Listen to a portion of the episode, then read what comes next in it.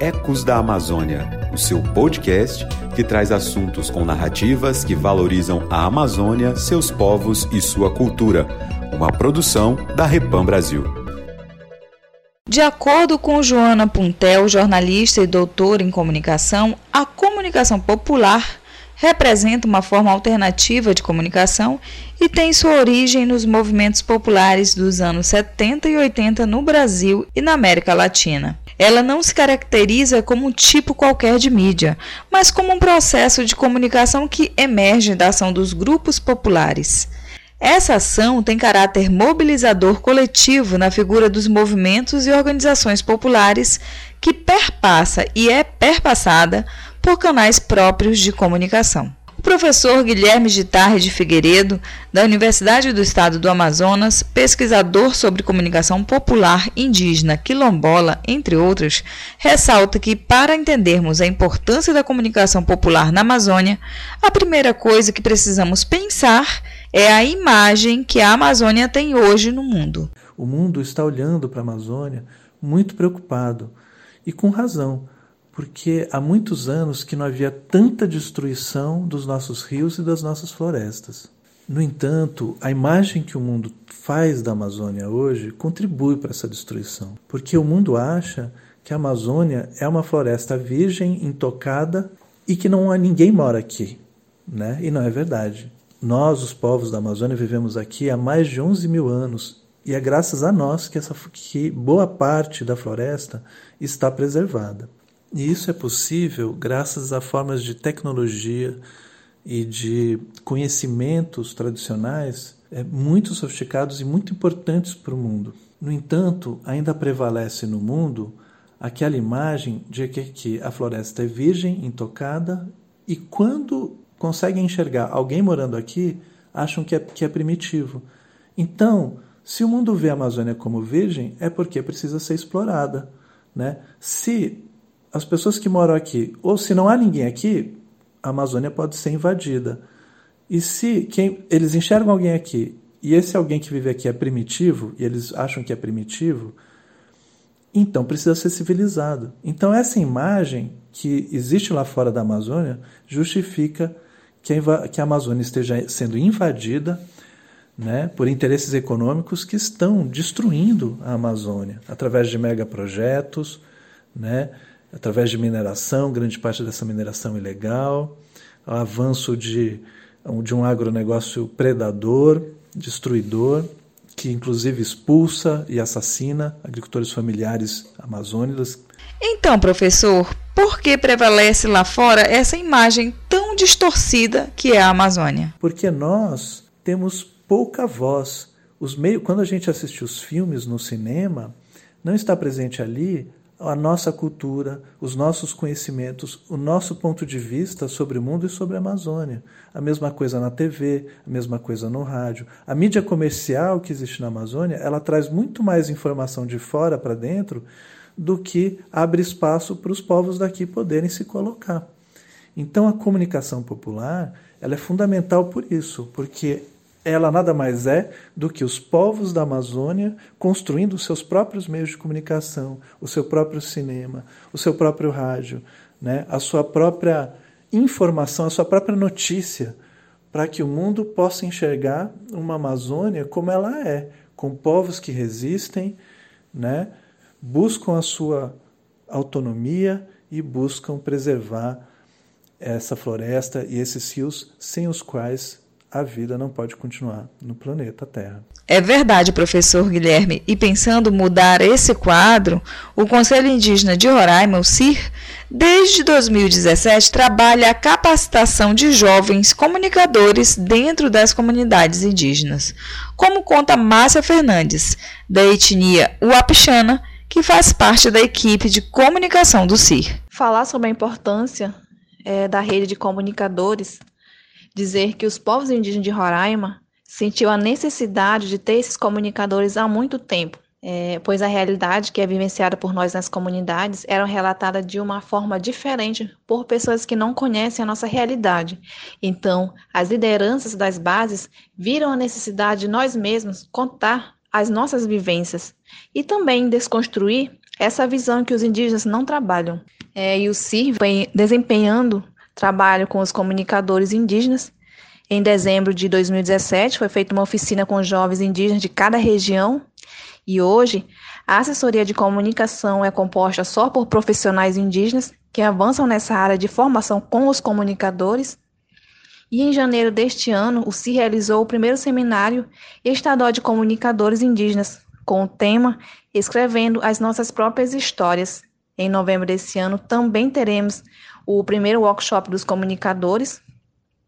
São 33 comunicadores e cada região possui dois ou três pessoas.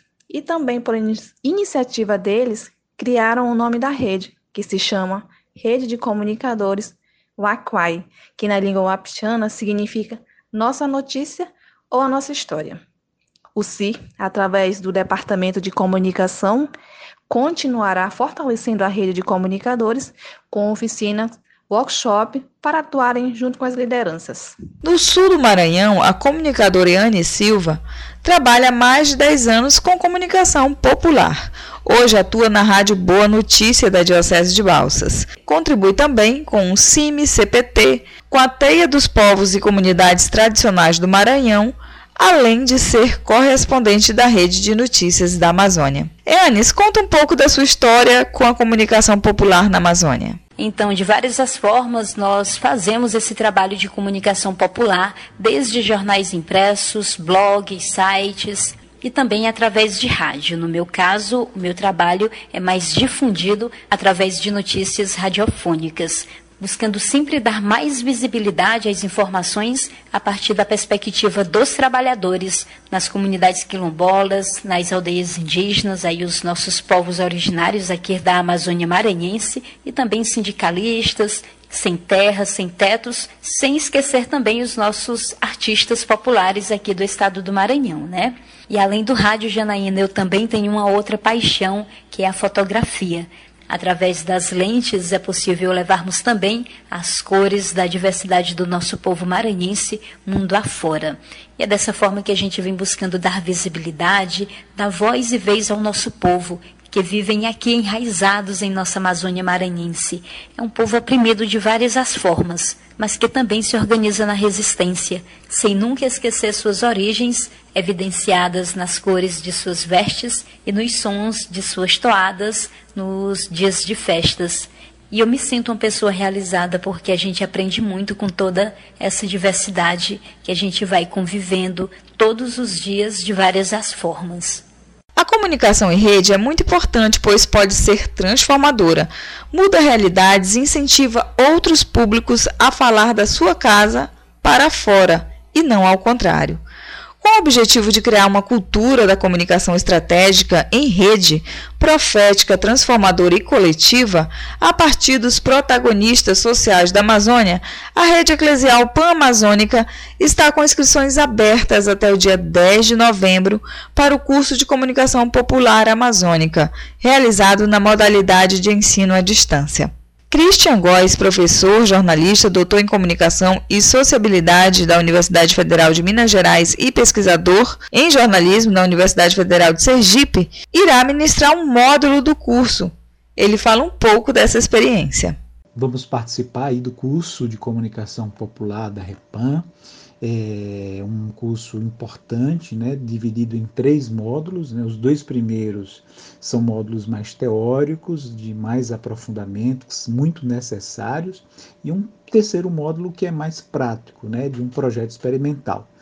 No primeiro módulo é sobre a realidade amazônica, o segundo módulo é sobre comunicação popular alternativa, que vai ficar comigo. Né? Nesse módulo sobre comunicação popular e alternativa, nós vamos discutir uma série de questões importantes, desde o direito à comunicação, né, passando por discutir de fato o que é comunicação popular e o que é comunicação alternativa. Alternativa ao quê? Que comunicação nós queremos, né? E que comunicação popular nós podemos realizar? Então a gente vai discutir uma série de questões sobre comunicação popular alternativa como estratégia, inclusive, de formação, de organização social, de mobilização, de anúncio e também de denúncia. Né?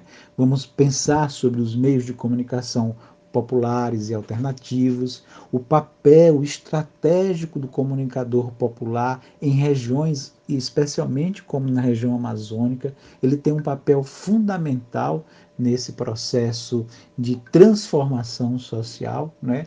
Vamos pensar também sobre os movimentos sociais e o terceiro setor, a relação de como a comunicação popular pode ser um instrumento fundamental de educação, inclusive, de cidadania, de exercício do poder popular. Professor, e no módulo sobre comunicação que será explanado, poderia citar algo relevante que não pode ficar de fora? Então a gente vai conversar muito no, nesse módulo sobre comunicação sobre uma coisa que para mim é muito fundamental, que é a formação de comunicadores populares, mas não no sentido de dar voz às pessoas, dar voz à comunidade, mas é falar com as pessoas. Mas antes de falar, o que eu vou é, é, mobilizar, nós vamos conversar, é sobre o processo de escuta. Ou seja, é um processo de escuta e de fala.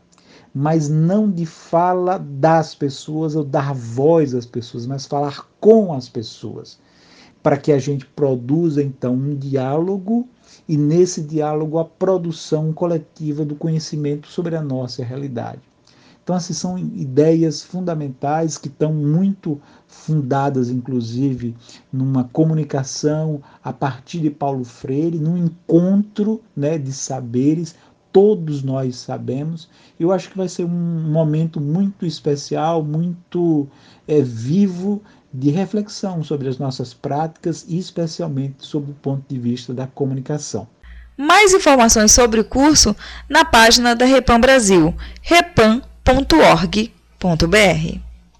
Você ouviu Ecos da Amazônia, uma produção da Rede Eclesial Pan-Amazônica Repam Brasil.